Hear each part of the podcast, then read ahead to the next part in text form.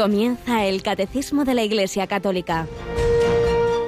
Un programa dirigido por el Padre Luis Fernando de Prada.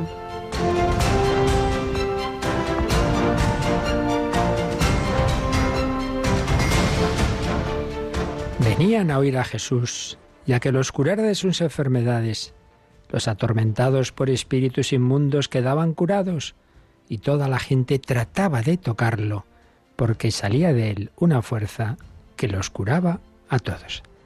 Alabado sean Jesús, María y José, muy buenos días, muy querida familia de Radio María, en este 28 de octubre en que celebramos a dos apóstoles del Señor, no de esos que conocemos mucho, más bien al revés, Santos Simón, el Filotes y Judas Tadeo, no el Iscariote, por supuesto, pero todo apóstol es importante para nosotros, porque son los fundamentos de la Iglesia que fundó Jesucristo, a través de la cual se sigue comunicando con nosotros, lo que él pudo hacer en poco tiempo, en unos dos, tres años de, vida pública, con escenas como la que acabamos de recordar, de cómo toda la gente quería tocar a Jesús.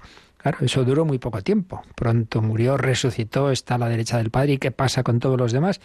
Bueno, pues a todos los demás el Señor nos quiere tocar a través de su cuerpo místico, que es la Iglesia, tocarnos a través especialmente de los sacramentos.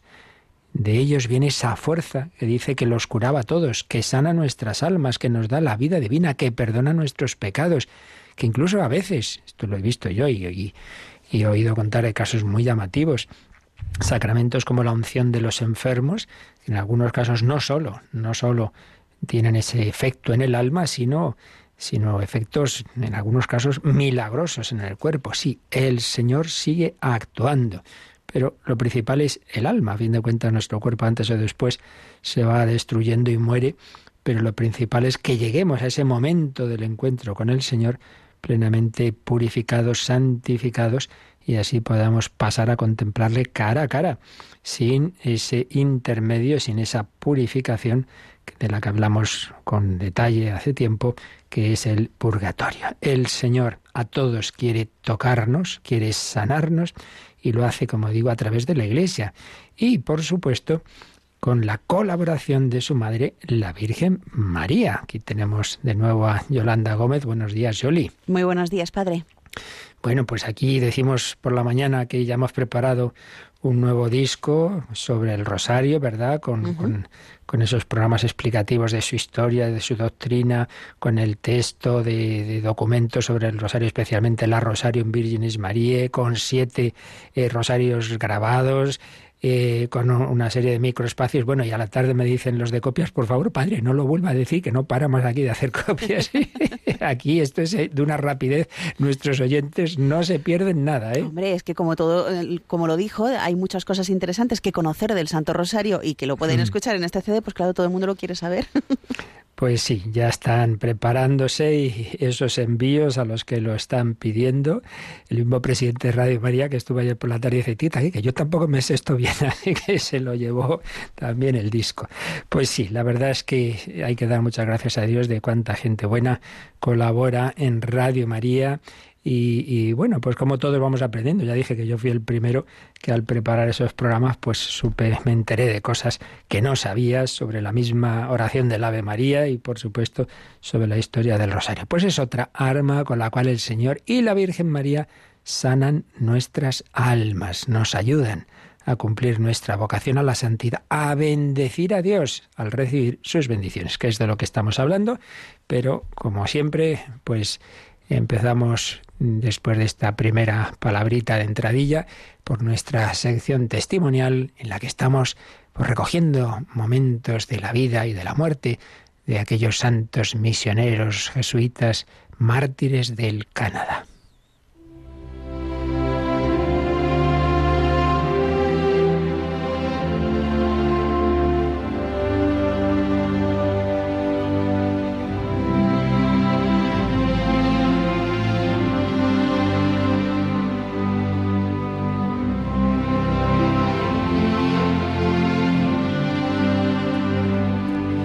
Estamos hablando del padre jesuita, el padre Juan de Brebeuf, o como se diga, porque yo no sé francés.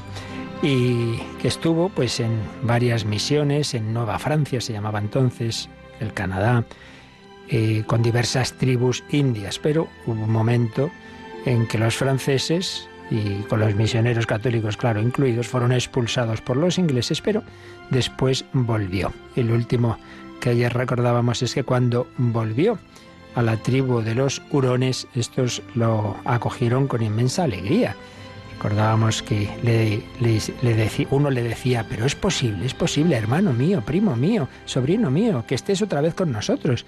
Era como de la familia. Sin embargo, nos sigue contando el padre José María Iraburo en su obra Los Hechos de los Apóstoles de América, que esa segunda misión, esa segunda estancia entre los hurones fue más dura que la primera. La peste asolaba los poblados hurones. Y el padre atendía especialmente a las aldeas más afectadas. Los indios, atemorizados, piden al misionero que su Dios les salve y él les explica qué es lo que tienen que hacer. Ante todo, no debéis creer más en supersticiones. Segundo, solo podéis contraer matrimonio con una esposa. Bueno, esto habría que decirlo al occidente de hoy. Tercero, desterrad de los banquetes borracheras y desenfrenos. Digo lo mismo. Cuarto, deberéis dejar de comer carne humana. Quinto, dejaréis de acudir a las fiestas que preparan los hechiceros convocando a los espíritus. Bueno, esto también pasa con algunas fiestas que al final son mucho más que, que, una diversión y donde se da entrada a los espíritus. Los indios estimaron que las condiciones eran muy duras y los hechiceros echaron la culpa de todas las calamidades a los misioneros. Esto es una constante, esto le pasaba también a San Francisco Javier con los, con los bonzos, etc. Algunos hurones, sin embargo, de esa tribu, comenzaron a ver en aquellos hombres abnegados y valientes la imagen de Cristo. Y de hecho, la misión de Ososán, especialmente una localidad de allí, que luego se llamaría de la Inmaculada Concepción, floreció evangélicamente. Fijaos, en 1641 unos 60 indios pidieron el bautismo y siete años más tarde todos eran ya cristianos en esa localidad. Un misionero años más tarde lloraba de alegría cuando veía a los indios madrugar para ir a comulgar. Pues qué bonito después de años duros, veían cómo iba fructificando esas semillas que se habían sembrado con tanto esfuerzo.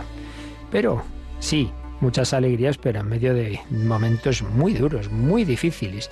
Y de hecho el padre Iraburo nos trae algunos fragmentos de cartas que escribía el padre Brebev. Por ejemplo, en 1636 dice, ¿sería posible que pusiéramos nuestra confianza fuera de Dios, en una región en la que de parte de los hombres nos falta todo? ¿Podríamos desear mejor ocasión de practicar la caridad que la que tenemos en las asperezas y dificultades de un mundo nuevo al que ningún arte ni industria humana ha proporcionado comodidad alguna? ¿Y vivir aquí para llevar hacia Dios a hombres, tampoco hombres, que diariamente esperamos morir a manos de ellos? Si se les ocurre, si les da un arrebato, si no los detenemos y no les abrimos el cielo a discreción, dándoles la lluvia y el buen tiempo según lo demanden.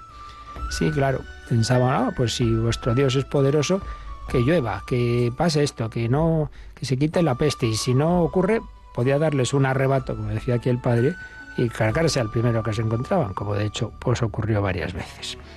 Ciertamente, también en otra carta decía, si el que es la verdad misma no nos hubiera dicho de antemano que no hay amor más que morir una vez por los amigos, yo pensaría como igual o más generoso lo que decía el apóstol a los corintios, diariamente muero por vosotros hermanos, llevando una vida tan penosa, en peligros tan frecuentes y ordinarios de morir inesperadamente peligros que os proporcionan los mismos a los que queréis salvar.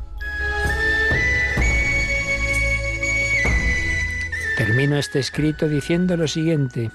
si en esta vida de sufrimientos y cruces que nos están preparadas, alguno se siente con tanta fuerza de lo alto que puede decir que esto es demasiado poco, o pido como San Francisco Javier, más, Señor, más. Espero que el Señor le hará decir también, en medio de las consolaciones que le dará, esta otra confesión. Basta, Señor, basta. Y será tanto para él que ya no podrá soportar más alegría. Basta, Señor, no me des más consuelos, no me des tantas alegrías. Y en 1637 escribe, estamos quizá ya a punto de derramar nuestra sangre e inmolar nuestra vida en servicio de nuestro buen Maestro Jesucristo. ¡Qué maravilla! Suceda lo que suceda, le diré, le diré que todos los padres, a quien escribe, le diré que todos los padres esperan el resultado con gran tranquilidad y alegría de espíritu. Todos los que estaban allí sabían que la cosa se estaba poniendo muy fea. Esperan el resultado, esperan la muerte con gran tranquilidad y alegría de espíritu. En cuanto a mí, puedo decir que nunca he tenido el menor miedo a morir por tal motivo pero todos sentimos tristeza al ver que estos pobres bárbaros cierran por su malicia la puerta al Evangelio y a la gracia. Démonos cuenta, no les preocupa el morir, el que les hagan lo que sea, les preocupaba sus almas de aquellos, el que fuera eso por malicia, el que fuera por no aceptar el Evangelio. Sea el Señor por siempre bendito por habernos destinado a esta tierra, entre otros muchos mejores que nosotros, para ayudarle a llevar su cruz. Hágase en todo su santa voluntad. Si quiere que muramos ahora, enhorabuena para nosotros. Si quiere reservarnos para otros trabajos, bendito sea. Si le llega la noticia de que Dios ha querido coronar nuestros pobres trabajos, o más bien nuestros deseos, bendiga al Señor, porque solamente por Él es por quien deseamos vivir y morir, y es Él quien nos da la gracia para ello. Otros padres firmaron con él ese testamento espiritual. ¡Qué maravilla! Estoy acordando de los mártires, los seminaristas mártires de Barbastro, que firmaron pues también una carta parecida, eh, sabiendo que, que iban hacia la muerte. Almas entregadas a Jesucristo, pues pedimos esta, este amor al Señor que podamos decir como el Padre, breve solamente por Él deseamos vivir y morir, y es Él quien nos da la gracia para ello.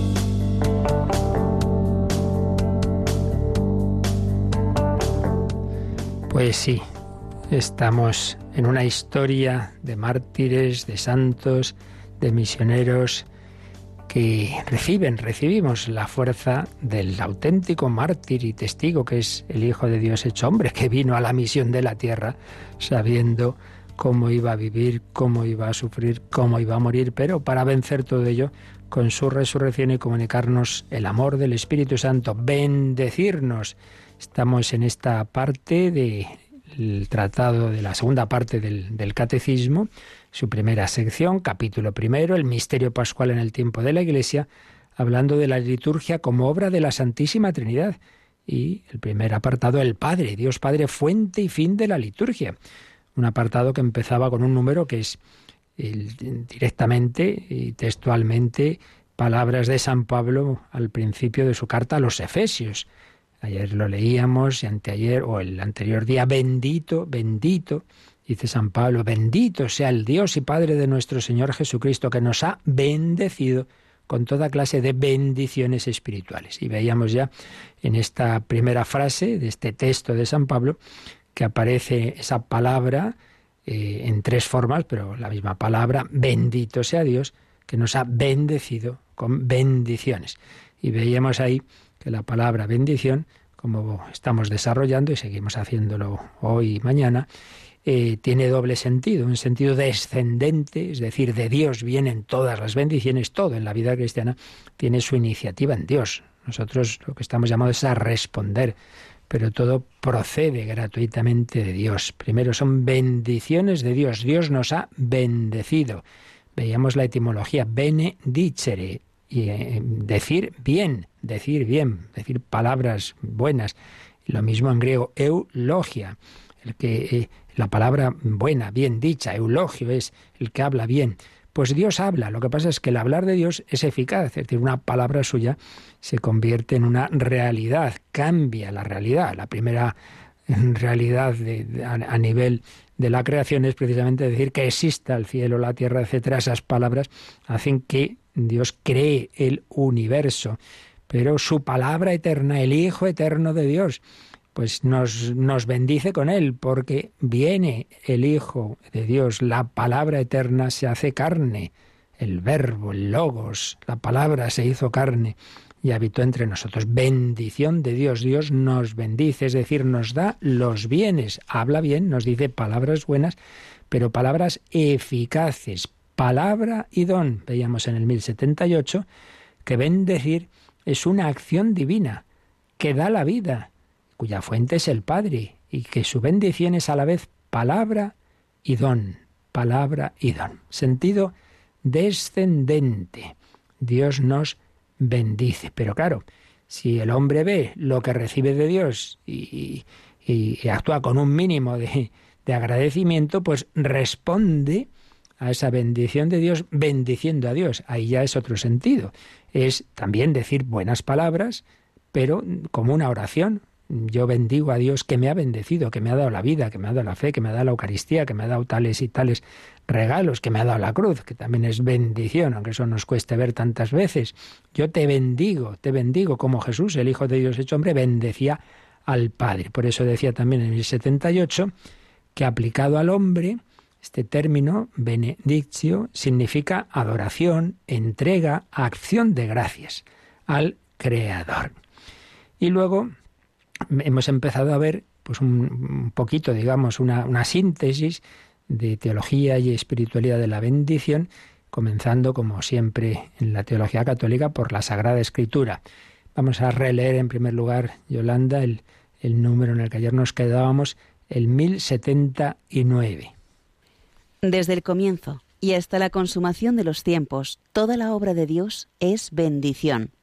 Desde el poema litúrgico de la primera creación hasta los cánticos de la Jerusalén celestial, los autores inspirados anuncian el designio de salvación como una inmensa bendición divina. Bueno, pues aquí una visión de conjunto muy bella en que nos dice que una de las claves de toda la historia de la salvación y por tanto de, de esa historia en tanto en cuanto está recogida por inspiración divina en la Sagrada Escritura es la bendición. Desde el comienzo y hasta el final de la historia del mundo, toda la obra de Dios es bendición. Y eso se refleja en la escritura porque el primer libro, sabemos, es el Génesis, pues dice desde el poema litúrgico de la primera creación. Esa creación, hágase, hágase, y vio Dios que todo era bueno. Pues ahí ya tenemos esa primera bendición de Dios, crear el mundo. Y al final, último libro, el Apocalipsis, pues como pues también los redimidos bendicen a Dios, bendicen al Cordero inmolado que nos ha salvado a todos. Pero ahora vamos a, ver en un par de números, pues con un poco ya más de, detalle, dentro de que esto siempre es una síntesis, claro, eh, pues algunas, eh, algunos aspectos de esas bendiciones de Dios en la Sagrada Escritura. Así que vamos al número siguiente para empezar con el Antiguo Testamento, el 1080. Desde el comienzo, Dios bendice a los seres vivos, especialmente al hombre y a la mujer. La alianza con Noé y con todos los seres animados renueva esta bendición de fecundidad a pesar del pecado del hombre por el cual la tierra queda maldita. Pero es a partir de Abraham cuando la bendición divina penetra en la historia humana que se encaminaba hacia la muerte para hacerla volver a la vida, a su fuente. Por la fe del Padre de los creyentes que acoge la bendición, se inaugura la historia de la salvación. Pues un número, el 1080, que nos habla de esa bendición de Dios, algún, algún aspecto especialmente importante de la bendición de Dios en el Antiguo Testamento. Desde el comienzo, Dios bendice a los seres vivos, va creando todas las criaturas a todos los niveles de vida y bendiciendo, dando seres que son buenos en sí mismos, pero especialmente bendice al hombre y a la mujer.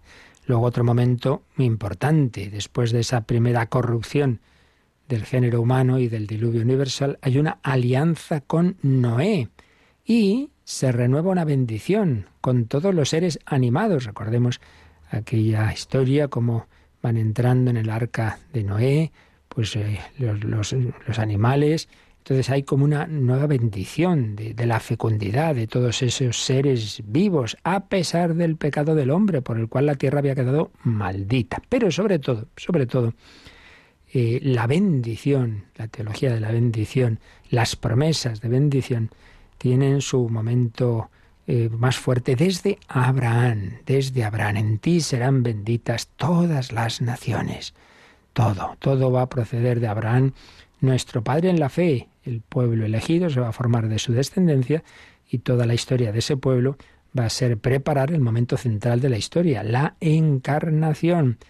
Y ahí sí que a ser bendición universal para todos los hombres, sangre derramada por todos, por todos, por los muchos, por toda la humanidad.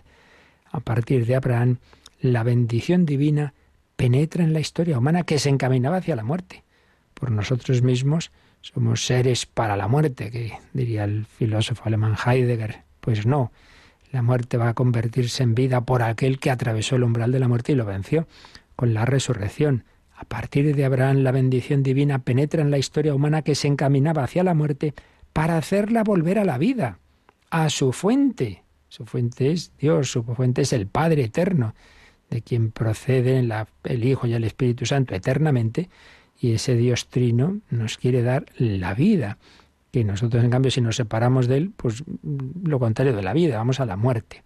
Por la fe del Padre de los creyentes, Abraham, que acoge la bendición, se inaugura la historia de la salvación, la fase ya más clara de, preparación de ese momento central de la historia de la salvación, que es la, el misterio pascual, pues tiene esa referencia a Abraham, nuestro Padre en la fe, como decimos en uno de los, de los, de los cánones de la plegaria eucarística primera o canon romano de la Santa Misa.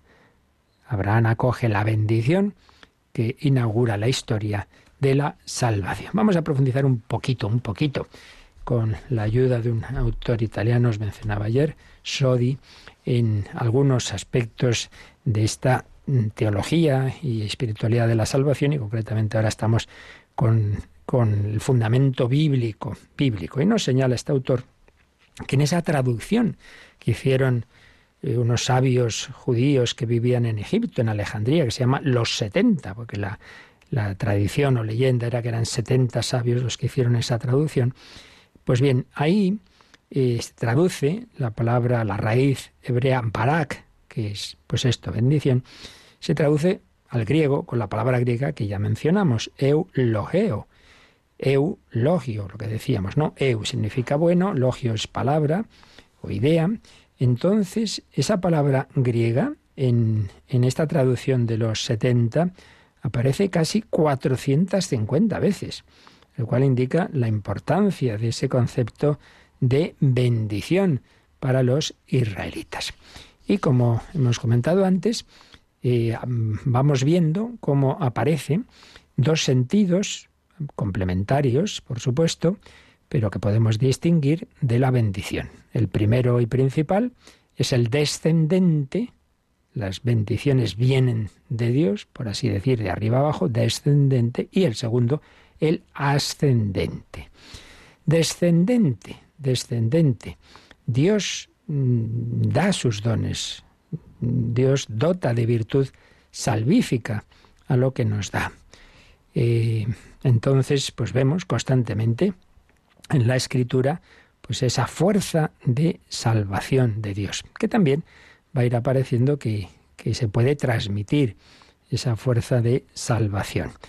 El hebreo acá no significa solo el acto de bendecir o la palabra de bendición, sino también el ser bendecido, el ser lleno de bendiciones. ¿Y cuáles son esas bendiciones?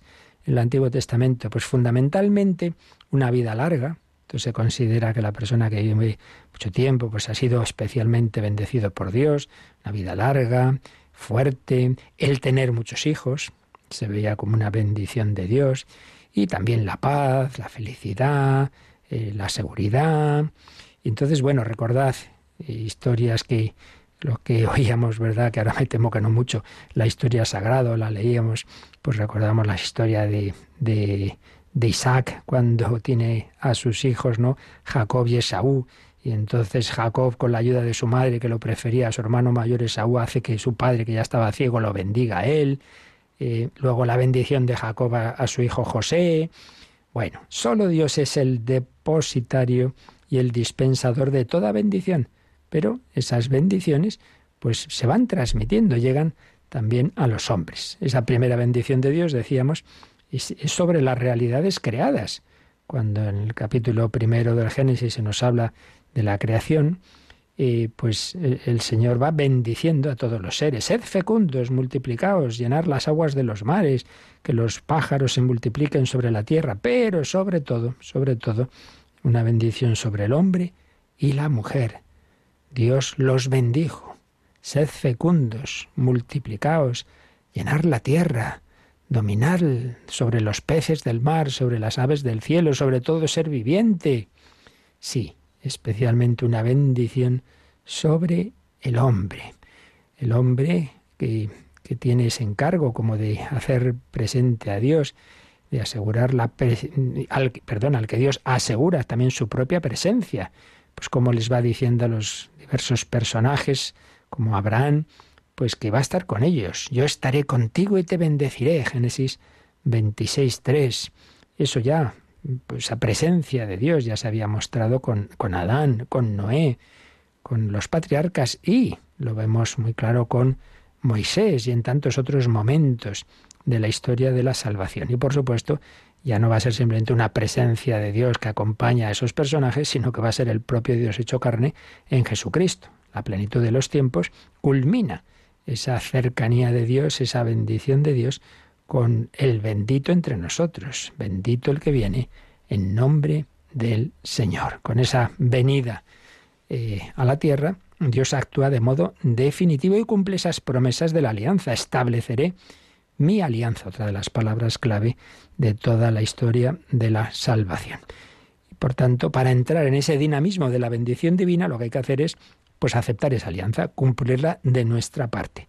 Y esto pues aparece en diversos textos, por ejemplo, el Salmo 24. Eh, quien tiene manos inocentes y puro corazón obtendrá la bendición del Señor, la justicia de Dios, su salvación. Y esta bendición de Dios, estas bendiciones de Dios que vienen de Él, pero de una que se pueden dar en cualquier momento, pero es verdad que progresivamente se van a ir manifestando en el culto, en los momentos de culto del pueblo de Dios. Para el pueblo de Israel, el culto va a ser la fuente mm, principal de la bendición. Y por un lado hay que decir que, por un lado, todos, todos los miembros del pueblo de Dios, de todos los israelitas, pueden impartir bendiciones. Por ejemplo, lo que decíamos, ¿no? Pues Isaac a, Jacob, Jacob a, José, etcétera. Todos pueden impartir bendiciones. Pero es verdad también que en el contexto del culto va a haber hombres especialmente designados Claro, cuando Dios va organizando, digamos, el culto y cuando ya en el desierto señala a Aarón señala a los levitas para los actos de culto, pues va a haber dentro de ese culto hombres especialmente designados para invocar las bendiciones del Señor. Y esto pues cada vez se va a centrar más en, esos sacerdotes, en esas personas que, que, tienen esa, entre otras, esa tarea también en la liturgia de la sinagoga. Y ahí, yo creo que lo sabemos, lo habremos oído, una bendición especialmente característica del pueblo de Israel, que también nosotros muchas veces usamos, que es la que aparece en el libro de los números, números 6, 23 a 27. Habló Yahvé a Moisés y le dijo, Habla a Aarón y a sus hijos y diles, Así habéis de bendecir a los israelitas, les diréis, y aquí viene esta bendición, Yahvé te bendiga y te guarde. Ilumine Yahvé su rostro sobre ti y te sea propicio. Yahvé te muestre su rostro y te conceda la paz. Que invoquen así mi nombre sobre los israelitas y yo los bendeciré. ¿Veis? Dios es el que bendice, pero el sacerdote invoca eh, esa bendición de Dios. Padre, bendígame. Pues ven para acá. Que el Señor te bendiga y te guarde, que el Señor te muestre su rostro, te sea propicio, que te conceda la paz. Una bendición que aparece en ese libro de los números, dentro del Pentateuco, los libros más sagrados para los israelitas, pues como esa bendición, ese prototipo de bendición eh, de Aarón. Y vemos mm, también en toda esta historia de la bendición que suelen unirse dos, dos aspectos, dos elementos en la bendición. Uno, la palabra, estas palabras que acabamos de decir, otras semejantes, una palabra cargada de potencia divina. Pero también suele haber un gesto. ¿Cuál? Pues el principal es la imposición de la mano. A la vez que se dicen esas palabras, se imponen las manos sobre esa persona o esas personas a las que se está bendiciendo. Es un signo que significa pues invocar esa fuerza salvífica de Dios, ese contacto mm, del, del, gesto humano con esa persona es como una petición a Dios de que en esa persona entren esos sus dones. Obviamente, esto es una preparación, es un símbolo de lo que luego va a ocurrir. En el Nuevo Testamento Jesucristo va a imponer sus manos, como enseguida veremos, sobre distintas personas, y luego lo va a seguir haciendo a través de la Iglesia. Y por eso en todos los sacramentos y sacramentales hay algo de esto, hay ese gesto, hay imponer las manos, hay extenderlas, hay hacer la señal de la cruz. Bueno, vamos a quedarnos un momento, pues respondiendo a tantos regalos de Dios, bendiciendo a Dios, con este grupo de jóvenes Hakuna que cantan con un estilo pues también juvenil, pero con ese mismo sentido, de que seamos siempre agradecidos al Dios que nos ha bendecido, le decimos bendito, sí, Señor, te queremos bendecir.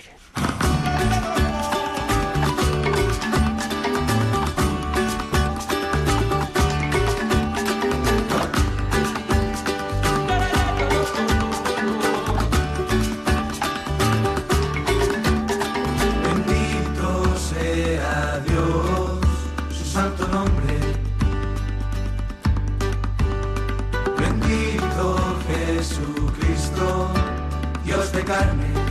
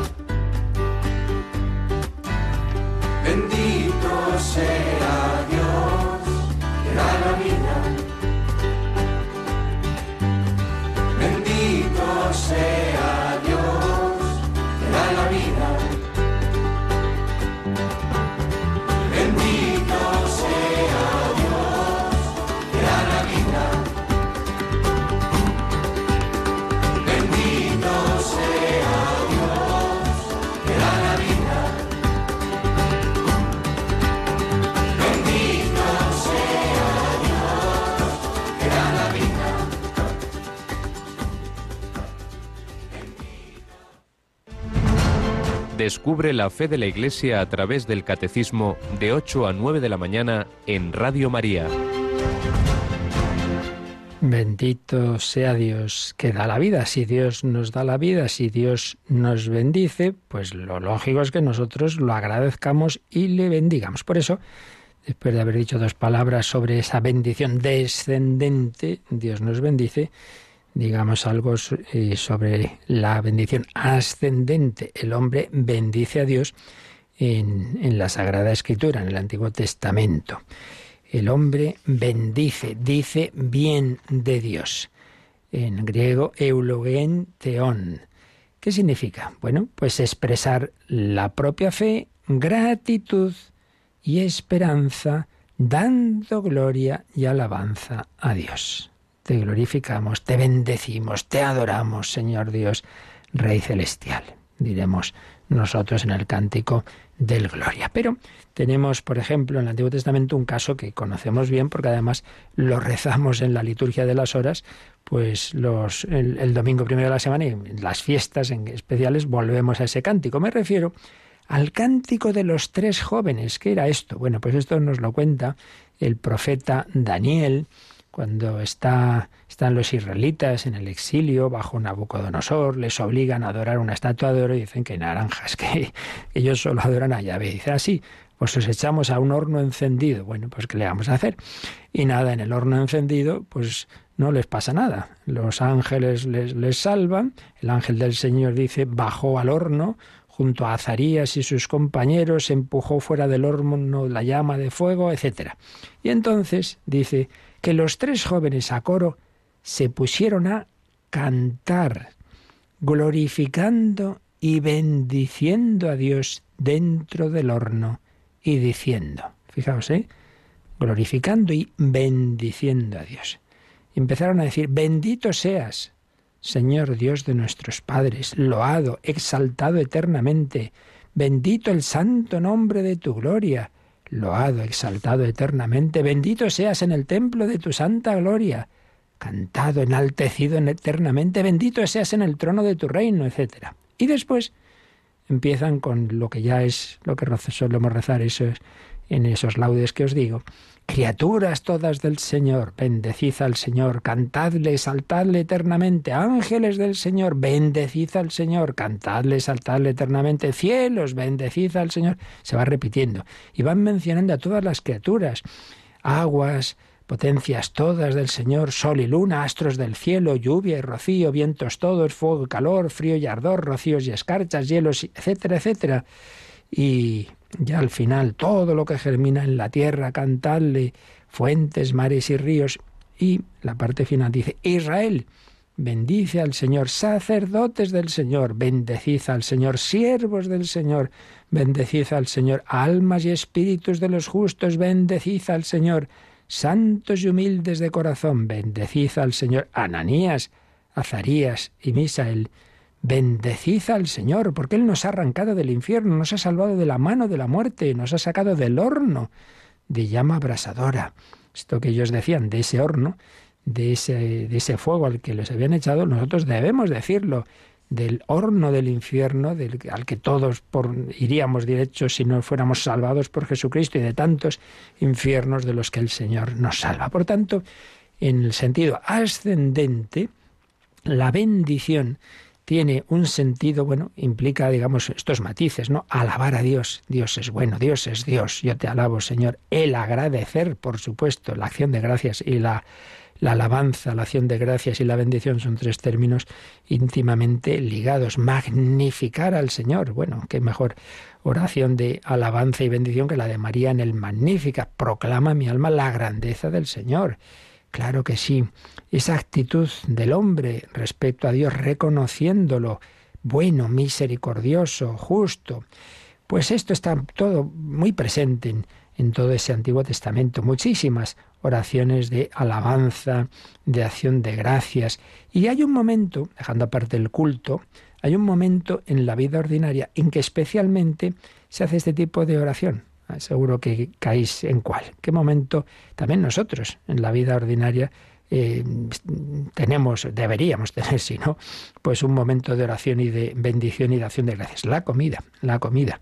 Esto ya está muy presente en el Antiguo Testamento. Se ve, claro, sobre todo cuando la comida es algo no, no tan seguro, ¿verdad? Pues se ve la, la comida como una bendición de Dios el hombre reconoce que todo elemento de la creación que es propiedad de Dios, pues es algo que, le beneficia y que, y que por tanto debemos dar gracias por tener esto que comer, esto que beber. Y no entrar en esa perspectiva es como robar, es una infidelidad. Tenemos que bendecir a Dios y glorificarlo en todas sus obras y darle gracias y gloria con toda la vida, sea en los momentos de culto como en la plegaria personal y familiar, y ahí tenemos un momento muy indicado para hacerlo. Un momento de alabanza que bendice a Dios y que se convierte a su vez en el mejor momento también en, en, que Dios mismo pues se revela como bendición. Siempre lo ascendente y lo descendente. Yo bendigo a Dios, Dios me bendice como me bendice, yo le doy las gracias. Y entonces se produce esa palabra latina, el admirable commercium, ese, ese intercambio admirable en el cual Dios nos da pues su propio ser en definitiva, su propia vida divina. Y eso ya en nuestros términos es la vida de la gracia, la comunicación del Espíritu Santo. Y con esa gracia y con esa comunicación del Espíritu Santo, movido por él, puedo, como María, glorificar a Dios. Como Isabel, que cuando María va a visitar a su pariente Isabel, está queda llena del Espíritu Santo, el niño en sus entrañas empieza también a glorificar a Dios moviéndose, ¿verdad? E Isabel dice, bendita tú entre las mujeres y bendito el fruto de tu vientre, ya lo veremos mañana, pues ya esas bendiciones en el Nuevo Testamento, pero ya lo anticipamos, ¿no? Como Dios nos comunica, nos bendice, nos da su vida al Espíritu Santo y movidos por ese Espíritu Santo nosotros podemos bendecir a Dios como Isabel, bendita entre las mujeres y bendito el fruto de tu vientre. Bueno, pues eso ya lo veremos mañana, vamos a dejarlo aquí porque teníamos pendientes alguna consulta importante y las que ahora también queráis hacernos, que nos recuerdan cómo podéis hacérnoslas llegar. Participa en el programa con tus preguntas y dudas. Llama al 91005 9419. 91005 9419. Puedes escribir un mail a catecismo arroba radiomaria.es o escribirnos un mensaje al teléfono de WhatsApp 668 594 383 668 594 383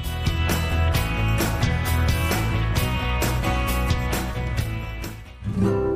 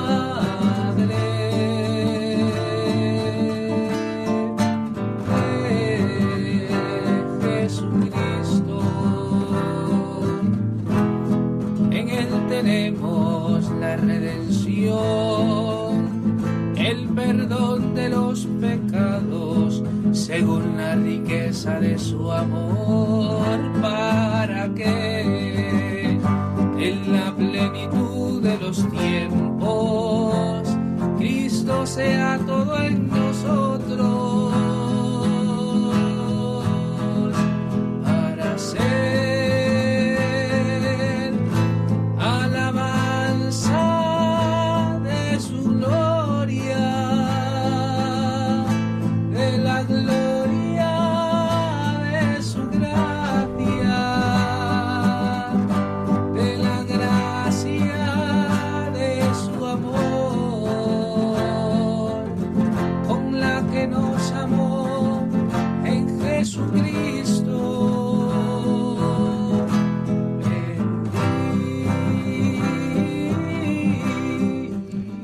Bendito sea Dios. A ver, teníamos varias preguntas.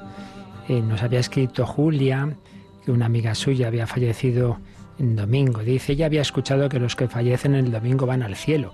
Pregunta si es así. Pues no, no, eso no tenemos absolutamente ningún fundamento para decir tal cosa. En un domingo pueden fallecer santos y, y personas que rechazan a Dios. Por tanto, y esto es importante, ya dejando aparte este detalle, pues que seamos, en esto no seamos tampoco crédulos, tantas cosas que se dicen siempre, y lo digo para cualquier cosa, como la cara también veremos, tenemos que saber dónde buscar las cosas seguras. Y ya sabéis, eso es pues lo que tenemos sintetizado en el catecismo. Y, luego, bueno, hay muchas cosas que se dicen, que algunas, algunas pues pueden tener más o menos fundamento, pero que sepamos siempre distinguir, ¿verdad? Lo que a veces se transmite como devociones y tal, pero que muchas veces no tienen, no tienen fundamento, como es el caso.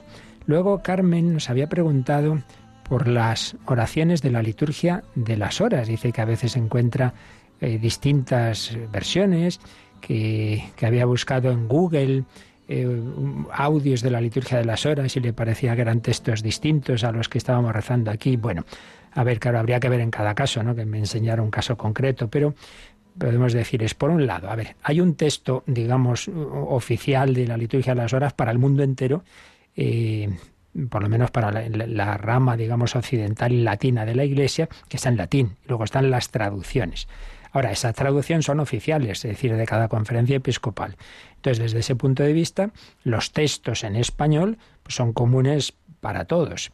Eh, otra cuestión es que hay muchos días en que el, el, orante, el que reza, o la comunidad que reza, puede elegir si rezo, eh, pues simplemente lo que toca este viernes de, de la semana primera del Salterio, por decir algo, o no, pues hoy hay una memoria libre, pues voy a celebrar, voy a rezar las oraciones de tal santo. Bien, ahí hay, hay un, un, margen, claro, hay que saber en esto que no es fácil, como bien saben nuestros periodistas, hay un margen de, de flexibilidad si escojo esto o lo otro. Pero dentro de eso, una vez que uno ya, pues sí, o, días que está claro, hoy es la fiesta de los apóstoles eh, Simón y Judas, pues mira, ahí está todo dicho, lo que hay que rezar, ahí debería ser común. Ahí no hay más en, en, en, en cada traducción, en nuestro caso en, en español. Entonces, luego a veces hay por ahí distintas páginas web o aplicaciones para el móvil, que bueno, pues no siempre lo, lo, hacen correctamente, ¿no? no por mala voluntad, sino porque bueno, pues a veces uno se equivoca en esas cosas, ¿no? En fin, pero lo que es realmente el texto base, sí, sí, ese, ese es común a todo. En cualquier caso, pregunta si, si tiene el mismo valor esa, la, oración, aunque sean textos completamente diferentes. Repito que mientras sean lo que es, lo que está en el original, eh, en una traducción aprobada en cada nación, aunque uno escoja, pues ya digo, una cosa u otra, cuando se puede hacer, pues sí, el valor es, oración litúrgica de la Iglesia. O sea, en ese sentido tampoco hay que hacerse líos. Y si uno se equivoca, pues tampoco pasa nada. Cuando es por no por mala voluntad, como es, como es natural. Y luego había una pregunta que esta ya nos llevaría más, más tiempo, porque en el fondo nos remite a algo de lo que hemos hablado muchas veces. Eh, a ver, ¿dónde la tengo? Por aquí nos preguntaban, nos preguntaban dónde, a ver, dónde, eh, dónde está en la, en, en la Biblia el tema del purgatorio. Es una persona que por lo visto está escuchando o siguiendo algunas reuniones con pastores evangelistas y tal. Y entonces, pues lo típico, ¿no? Ya sabemos, eh, ya lo explicamos en su momento cuando hablamos del purgatorio. En el mundo protestante no se cree en el purgatorio. Entonces, bueno, pregunta dónde está la Biblia. Entonces a esto hay dos respuestas. Primero, a la pregunta que hace, vuelva a lo mismo. ¿Qué deberíamos hacer como católicos? Pues ir al catecismo y buscar el purgatorio. Esto ya lo explicamos en su momento, por tanto, si quiere profundizar en ese tema del purgatorio, aconsejo a esta querida comunicante que mire en nuestro podcast lo que ahí está en el catecismo, que dedicamos varios programas al purgatorio.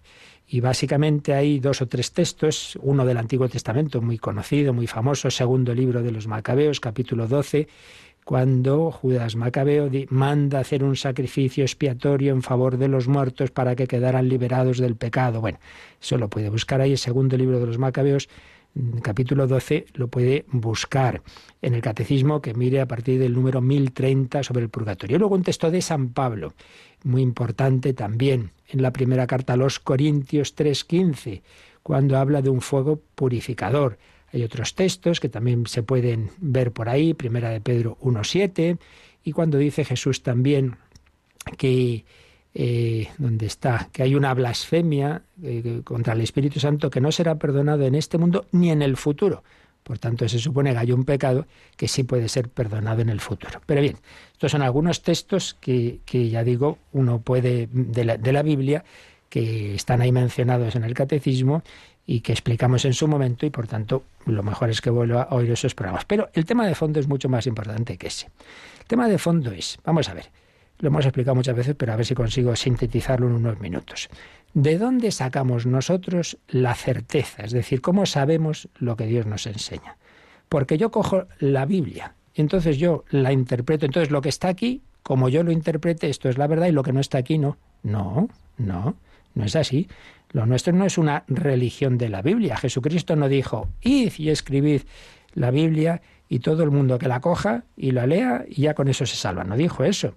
Dijo, id y predicad y bautizad en el nombre del Padre y del Hijo y del Espíritu Santo. Jesucristo no mandó escribir el Nuevo Testamento, sino que fundó la Iglesia.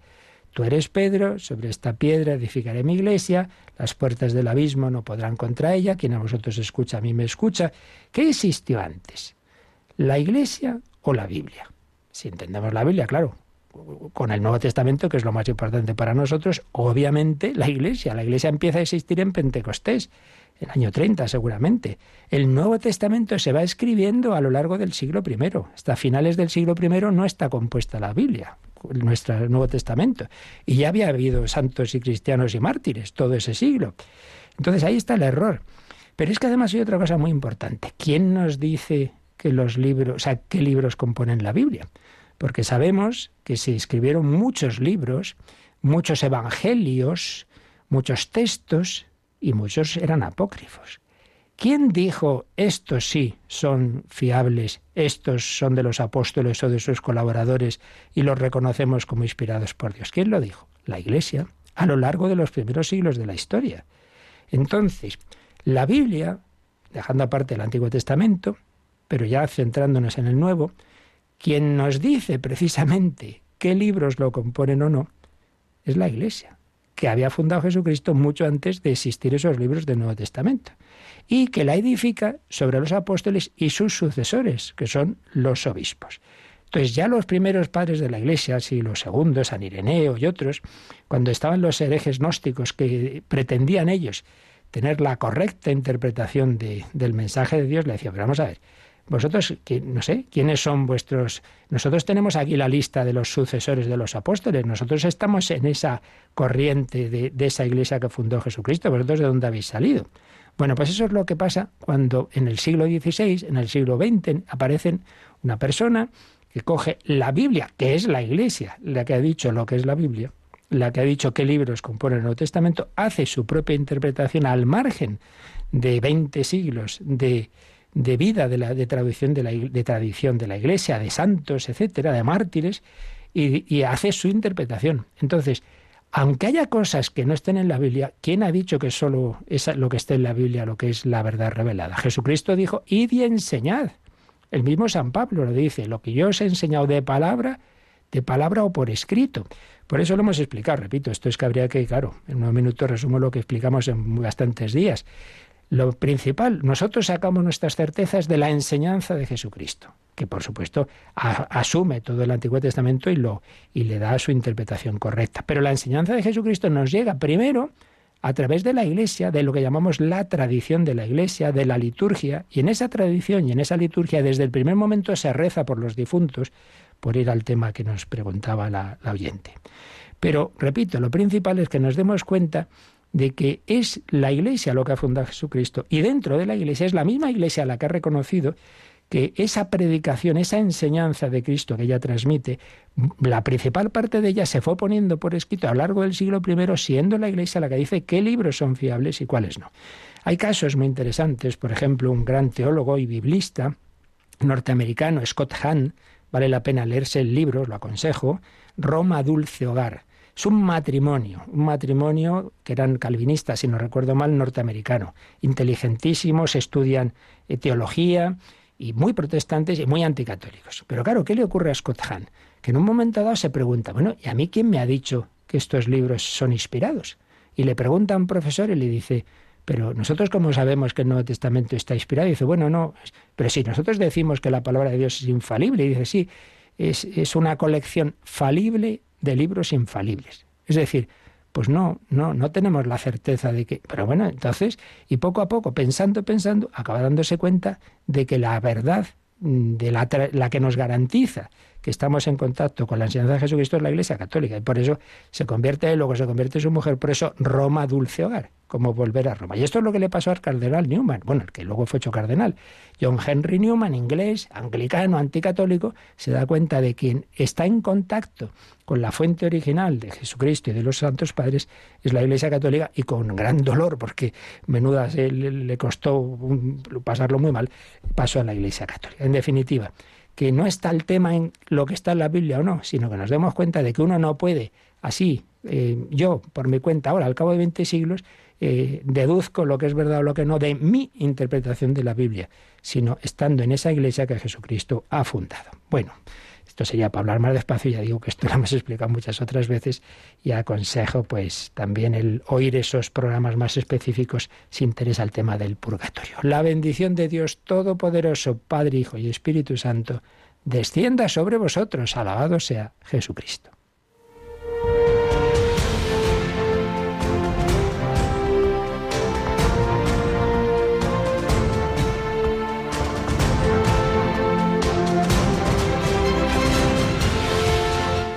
Han escuchado en Radio María el Catecismo de la Iglesia Católica. Un programa dirigido por el Padre Luis Fernando de Prada.